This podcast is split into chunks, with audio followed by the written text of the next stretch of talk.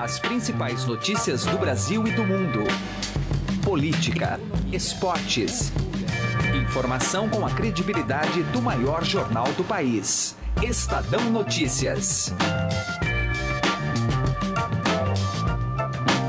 Olá, seja muito bem-vindo e muito bem-vinda ao Estado Notícias, nosso podcast com análises, entrevistas e informações sobre os temas mais importantes do momento no Brasil e no mundo. Eu sou Emanuel Bonfim e a edição de hoje do programa apresenta os melhores momentos da entrevista com o ministro da Fazenda Henrique Meirelles, concedida ontem ao programa Conexão Estadão da Rádio Eldorado. E claro, a conversa tratou de temas na esfera econômica e política. O ministro confirmou que só vai decidir se será candidato à presidência da República em março do ano que vem, mas aproveitou para provocar Geraldo Alckmin, postulante ao cargo pelo PSDB e visto como um dos nomes de convergência no centro do espectro político brasileiro. Já do campo econômico, Meirelles falou, entre outros assuntos, de reforma da Previdência e sobre a possibilidade de rebaixamento do Brasil nas agências de classificação de risco. Daqui a pouco a gente ouve os principais trechos, portanto, da entrevista com o ministro da Fazenda, Henrique Meirelles. O programa de hoje ainda conta com uma análise sobre as estratégias do governo em pautar a reforma da Previdência. Conversamos com o coordenador do Fórum de Economia da Fundação Getúlio Vargas, Nelson Marconi.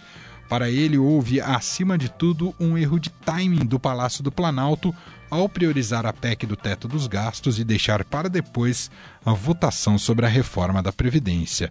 Estes são alguns dos temas de hoje do Estado Notícias que você também pode ouvir nas plataformas de streaming. Estamos agora no Deezer, entramos recentemente, e também no Spotify.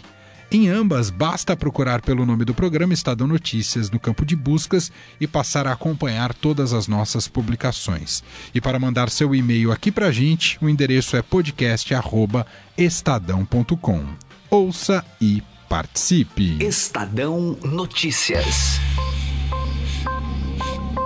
Direto ao assunto. Com José Neumann e Pinto.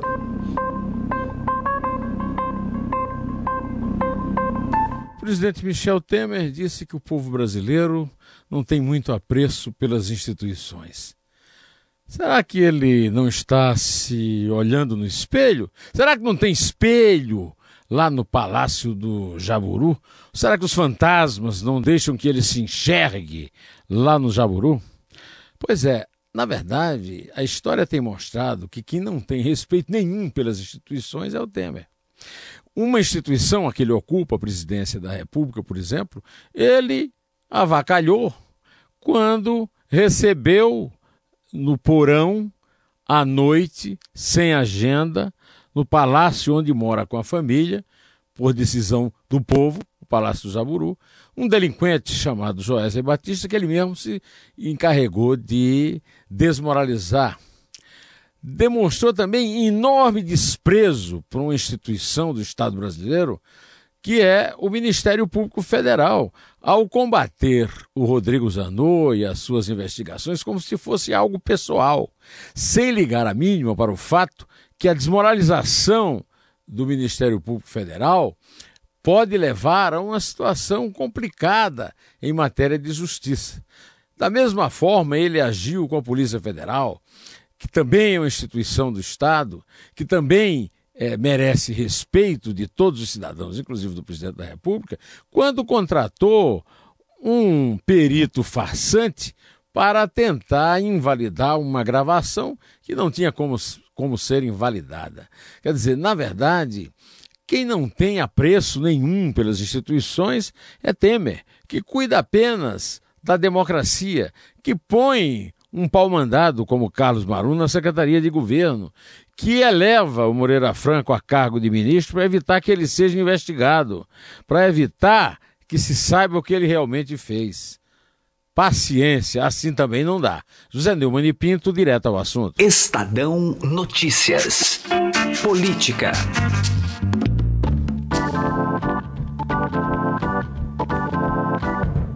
O ministro da Fazenda, Henrique Meirelles, foi entrevistado no programa Conexão Estadão da Rádio Dourado e falou sobre reforma da Previdência, rebaixamento da nota do Brasil, candidatura à presidência e geração de emprego. Cotado para concorrer à eleição da presidência do ano que vem pelo PSD, Meirelles afirmou que um dos fatores que vai pesar na sua decisão de ser ou não presidenciável no fim de março do ano que vem será a sua própria avaliação sobre a chance de vencer a disputa. Olha, vamos uh, separar por três partes. Primeiro, de fato, eu não tomei uma decisão.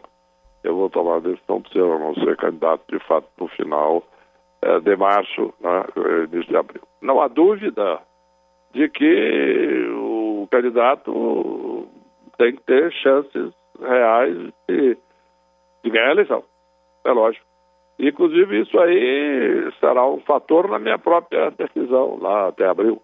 Ninguém vai se candidatar achando que vai perder ou com dados concretos. E nenhum grupo de, de um partido vai fazer um, um lançamento de um candidato que acha que não não, não, não vai ganhar, principalmente um partido relevante, um partido de expressão nacional grande, com uma cara grande, com tradição e etc. É normal isso. Então, eu acredito que eu encaro isso com toda normalidade, tranquilidade, e, e, e na hipótese de que eu venha decidir ser candidato, certamente vou trabalhar para até a definição do prazo onde os os partidos têm que escolher o seu candidato e haja uma viabilidade de vitória eleitoral. É evidente que os partidos podem se definir antes, obviamente, mas o prazo disso é na convenção final de junho. Caso não dispute a eleição, Henrique Meirelles falou sobre qual deve ser o perfil do candidato que representará os partidos de centro.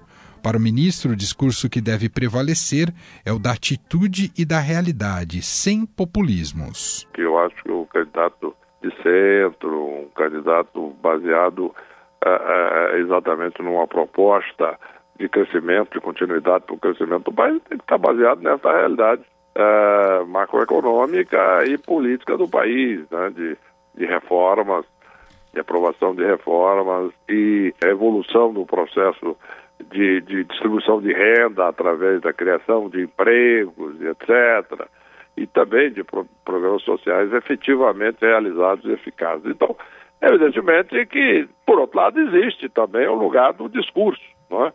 das promessas, do, o que veio a ser conhecido como populismo. É? Evidentemente que existe, sim, uh, um, um, espaço para o populismo. É? O discurso é, é exatamente é, mais fácil Agora, é, aparentemente mais fácil. Agora, eu acho que com o tempo, com o debate, com o esclarecimento, a minha expectativa para o bem do país é que prevaleça, como você diz, a atitude e a realidade ao invés do mero discurso. Sobre a candidatura do governador de São Paulo, Geraldo Alckmin, Meirelles acredita que para ser apoiado pelo governo tem que fazer parte da estrutura de apoio ao governo. Ah, existe aí na questão de apoio do governo uma questão fundamental. Quer dizer, alguém que eu suponho, né, normal, num primeiro momento, para ser apoiado pelo governo, tem que estar parte do governo, você, eh, está apoiando o governo. Né? Então, eu acho que a tendência é ter o candidato que apoia o governo, tá? que está exatamente fazendo parte dessa estrutura é, de apoio ao governo, ok? Resolve sair, tem uma tendência de, de, de não dizer, olha, eu não quero estar perto desse governo, apesar de eu apoiar tudo o que ele faz, eu não quero participar por razões eleitorais. Perfeitamente. Então tem a contrapartida disso eleitoral. Né? O, é difícil, é, é, uma posição que eu digo, olha, eu quero estar longe de vocês porque eu estou preocupado aqui com a eleição. Mas eu quero o apoio de vocês para a eleição. É, é uma posição interessante, para dizer o mínimo. É, é uma questão de, de lógica pura. Em dito isso, evidentemente, pode ser sim o candidato do centro, é um candidato altamente respeitável, gosto muito dele, respeito, e, e tudo bem. E, as colocações aí é meramente uma questão que eu acho é, de é, consequência lógica de posições tomadas por cada um. Cada um toma, sua, toma suas posições na vida e na política e tem que viver com exatamente a consequência disso, é normal. Em relação à votação da reforma da Previdência, que ficou para fevereiro, o ministro da Fazenda disse que não tem a sensação de que o tema morreu na praia. Segundo Henrique Meirelles, esse tempo a mais servirá para que as pessoas entendam a importância das mudanças. Olha, nós é, não estamos com a visão de que vão morrer na praia, isto é, de que a reforma não será votada ou aprovada. A nossa expectativa é de que vai ser votada em fevereiro com possibilidades concretas de aprovação. A avaliação feita pelo presidente da Câmara e, e pelas uh, outras pessoas que estavam lá envolvidas no processo de contagem de votos é que, de fato, naquele momento, uh, não era uh, prudente já entrarmos no processo de votação nessa semana, em virtude de não haver número suficiente de votos ainda. Agora, evidentemente, isso dá um certo tempo até a votação em fevereiro para que as uh, pessoas possam uh, se informar mais, continua esclarecimento de opinião pública, com as campanhas da opinião pública começa evidentemente a cada vez mais entender o processo, o, o, a imprensa certamente apoiando de forma inequívoca, é, não só por razões fiscais, mas também por razão de que é, é de fato um processo que vai eliminar algumas desigualdades, etc., e que é muito importante, portanto, a aprovação sob vários pontos de vista. O atraso na votação da reforma pode ter como consequência o rebaixamento da nota do país nas agências de classificação de risco. Para o ministro da Fazenda, é razoável que as agências esperem até a votação em fevereiro para tomar uma decisão em vez de se anteciparem ao Congresso. Segundo Henrique Meirelles, as agências só devem rebaixar novamente a nota do Brasil se a proposta não for aprovada. As agências vamos ver, eu até devo conversar com eles na quinta-feira, tá, por telefone, etc. Então eu vou, inclusive, levar a minha opinião a eles. De fato, o, o, o, seria positivo se tivesse sido aprovado agora, porque já estavam todos é, com esse problema já resolvido, superado. Agora, o fato de ser votado em fevereiro, primeiro, minha avaliação não significa que não será aprovado. Isso é que foi o receio. Tá? Manifestado em alguns dos comunicados, que isso seria um sinal de não aprovação. Bom, mas já é uma avaliação, digamos, política, é, legislativa. É, é, não necessariamente. Do meu ponto de vista, estou falando do ponto de vista deles, do meu ponto de vista, significa uma coisa muito simples e objetiva. Não tinha votos suficientes naquele dia. Não significa tendência do que vai acontecer necessariamente em fevereiro. Agora, é, vamos, então vamos ver, vamos conversar com eles, vamos explicar, dar um nosso ponto de vista e, e aí eles, evidentemente, vão, vão, vão dar as suas opiniões. Agora, a minha opinião é que seria mais razoável as companhias e os agentes se esperarem até a votação.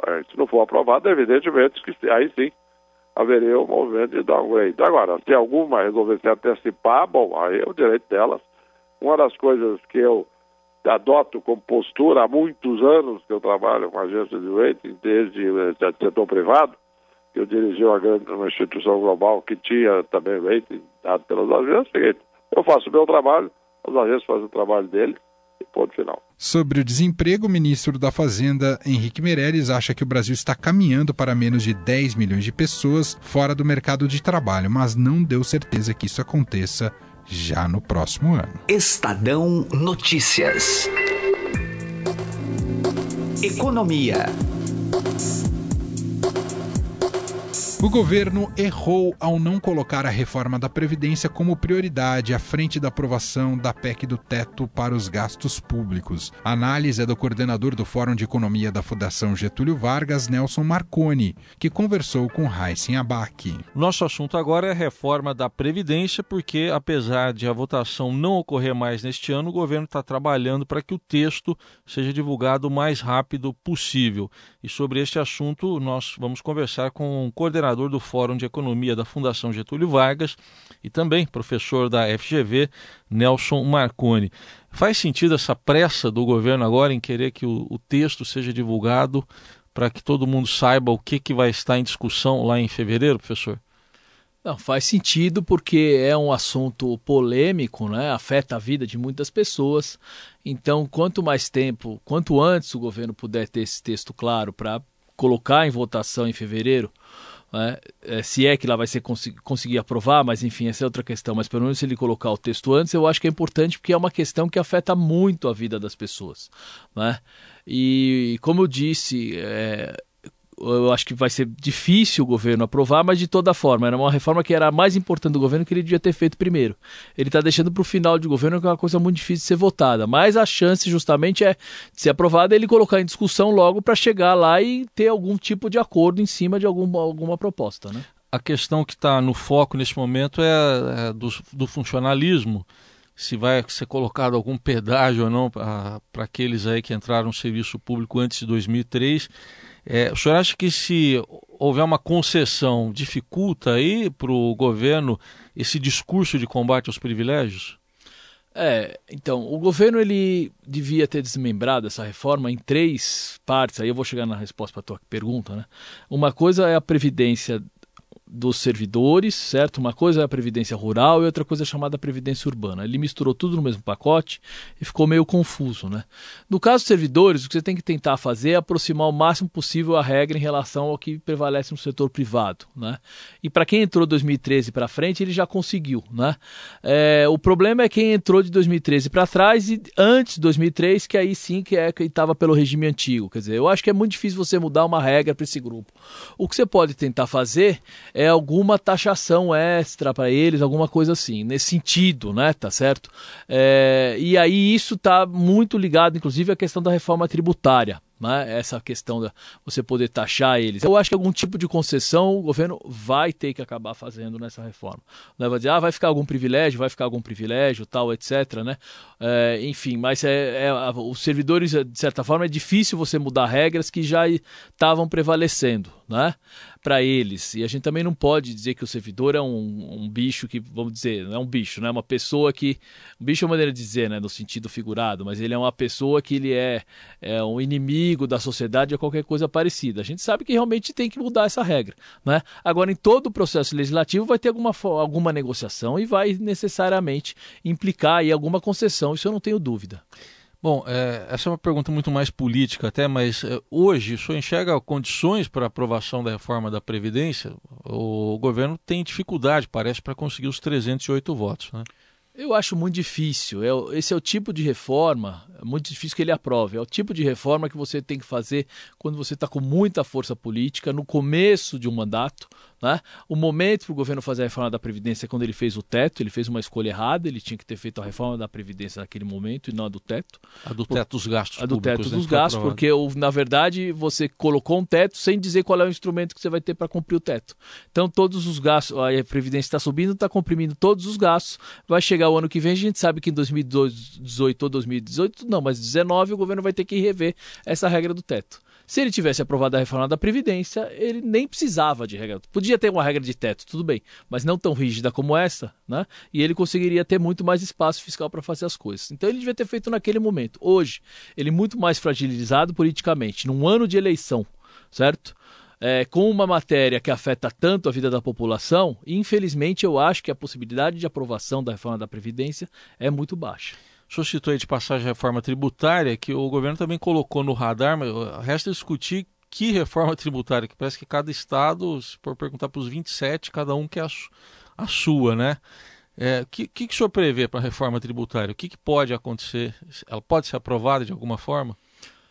Então, eu acho ela tão difícil quanto a da Previdência, porque é isso que você falou, você, cada estado quer uma coisa, né? Você está no último ano de governo também, eu acho muito difícil.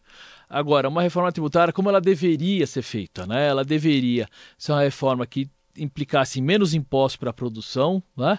E a gente mudasse o perfil dos impostos, por exemplo, fizesse um tipo de imposto sobre valor adicionado, único, né, para todos os é, para todos os produtos muito parecido, né, a gente taxasse menos a produção e taxasse mais a renda das pessoas, como é nos países mais desenvolvidos, né? E a gente vai precisar em formas de, de vamos dizer, em, em, em mecanismos que possibilite a taxação dos mais ricos, provavelmente na sociedade, né? Então você vai ter que pensar em reforma tributária que inclusive ajude a reduzir a desigualdade. Eu acho que é muito difícil no ano que vem a gente conseguir fazer tudo isso. Mas o, o próximo governo vai ter que ter essa preocupação, de alguma forma. Só para a gente encerrar, voltando ainda na questão da reforma da Previdência, algo que é muito técnico, mas que impacta sim na vida do cidadão, vou pedir a sua explicação didática. Né? Hum. O que, que acontece quando uma agência de classificação de risco vem, por causa da não reforma da Previdência, rebaixa uma nota, eh, como pode acontecer com o Brasil? Tem um impacto de que maneira na vida do cidadão? É, é, é que quando uma agência rebaixa a nota, né, do, do a, a nota de risco, digamos, da economia, uma parte dos recursos, né, principalmente de estrangeiros, mas talvez de alguns que a gente chama dos residentes, dos locais, podem sair do país. Uma parte sai, porque você tem que, tem que ter uma nota mínima, digamos, para poder aplicar naquele país. Né? Você pega um fundo estrangeiro ele diz: olha, eu tenho uma regra que me diz, eu preciso ter uma classificação mínima para poder aplicar naquele país. Primeiro é isso. Segunda coisa é que você, com a, com a redução da nota, começa a ver, bom, essa economia está começando a piorar, tal. Qual é a capacidade que essa economia tem de pagar realmente o, vamos dizer, o, cumprir com as obrigações dela em relação aos pagamentos daquilo que eu deixei aplicados, rendimentos, tal, tudo mais. Então, é, ela acaba você pode ter uma saída do, de, de recursos do país. Isso joga a, a taxa de câmbio para cima, primeiro, certo? E segundo, que o governo pode ter que acabar aumentando os juros por conta disso. Então, no impacto realmente não é positivo, né? De um aumento de, vamos dizer, do downgrade, que a gente fala de uma nota pior, né, das uhum. agências. Mas, enfim, pode ser que isso aconteça realmente, infelizmente, como consequência desse processo. Como disse, acho que o governo errou nesse sentido. Mas depois a gente pode vir a recuperar também se fizer uma política econômica mais adequada. Né? Mas a gente pode ter um pouco de turbulência no que vem por causa disso. Nós ouvimos Nelson Marconi, coordenador do Fórum de Economia da Fundação Getúlio Vargas e também professor da instituição. Obrigado pela presença. Até uma próxima oportunidade. Eu que agradeço. O Estadão Notícias desta sexta-feira vai ficando por aqui. Contou com a apresentação minha, Emanuel Bonfim, produção de Gustavo Lopes, participação de Raíssen Abac e montagem de Nelson Volter. O diretor de jornalismo do Grupo Estado é João Fábio Caminuto. De segunda a sexta-feira, uma nova edição deste podcast é publicada. Saiba mais no blog Estadão Podcasts. E agora estamos também na Deezer. Procure este e outros podcasts do Estadão por lá na plataforma Deezer e mande seu comentário e sugestão para o e-mail podcast@estadão.com. Um abraço, uma excelente terça-feira para você e até mais. Estadão Notícias.